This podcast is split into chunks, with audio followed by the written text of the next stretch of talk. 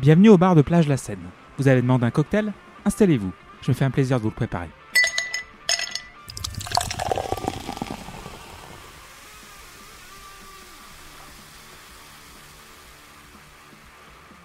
Et avant de commencer, je voudrais préciser que vous pouvez retrouver la scène sur Twitter, Instagram et Facebook, la scène POD, ainsi que sur sonbaver.fr. Comme vous le savez, la première moitié de cette année 2023 n'a pas été facile pour les fans de rock. Le 10 janvier, nous avons perdu l'inventeur du fuzz, et aussi accessoirement le meilleur guitariste de tous les temps, Jeff Beck. Loi des séries oblige, une semaine plus tard, une autre icône de la contre-culture américaine des années 60 a passé l'arme à gauche. David Crosby naît à Los Angeles le 14 août 1941 dans une famille plutôt aisée. Il se lance dans la musique très tôt, sur les scènes de Chicago et de New York avant de revenir au Bercail. Et c'est en 1964, au pic de la Beatlemania, qu'il forme avec Roger McGuinn, Gene Clark, Chris Hillman et Michael Clark le groupe qui deviendra les Birds. Le groupe est très influencé par les quatre garçons dans le vent dont ils vont copier le look et adopter les instruments. Vous rajoutez un bon soupçon de folk et vous obtenez son signature qui va marquer plusieurs générations de musiciens, dont justement les Beatles. Le 12 avril 1965, les Birds sortent Mr. Tambourine Man, une reprise de Bob Dylan, très très loin de l'original. Et tout est déjà réuni. La Rickenbacker 12 cordes, les harmonies vocales, la voix de David Crosby, tout ça avec la bénédiction de Bob himself. Et c'est un immense succès, numéro 1 en Angleterre et aux États-Unis. Succès qui va grandement inspirer les Fab Four qui écriront Rubber Soul dans la foulée suivent les mythiques Turn, Turn, Turn en 1965, chanson que vous pouvez entendre dans Forrest Gump, et qui donnera son nom au deuxième album du groupe. Puis Fifth Dimension en 66, album extraordinaire où on entre dans un terrain complètement psyché, acide, voire désertique. Les expérimentations se poursuivent sur Younger Than Yesterday, qui sort début 67. Et c'est justement dans cet album où on le retrouve Everybody's Been Burned, qui clôt la première phase de la galette et qui selon moi est une pépite proto-stoner que vous allez apprécier à sa juste valeur.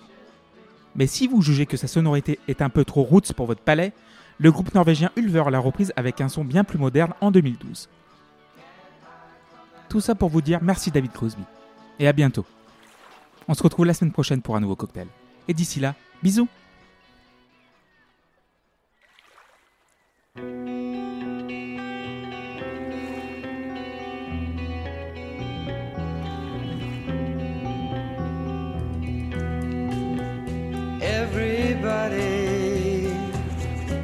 has been burned before. Everybody knows the pain.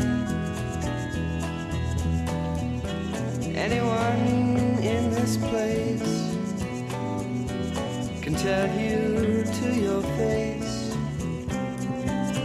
why you shouldn't try to love someone.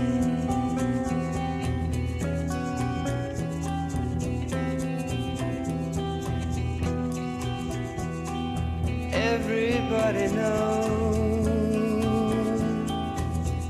it never works. Everybody knows, and me. I know that door that shuts just before you get to the dream.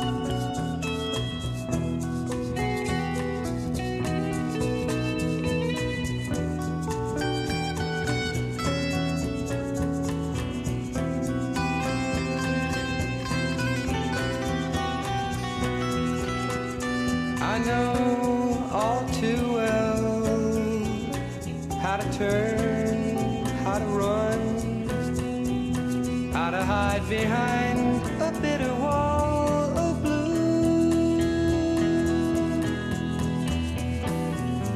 But you die inside if you choose to hide. So I guess instead.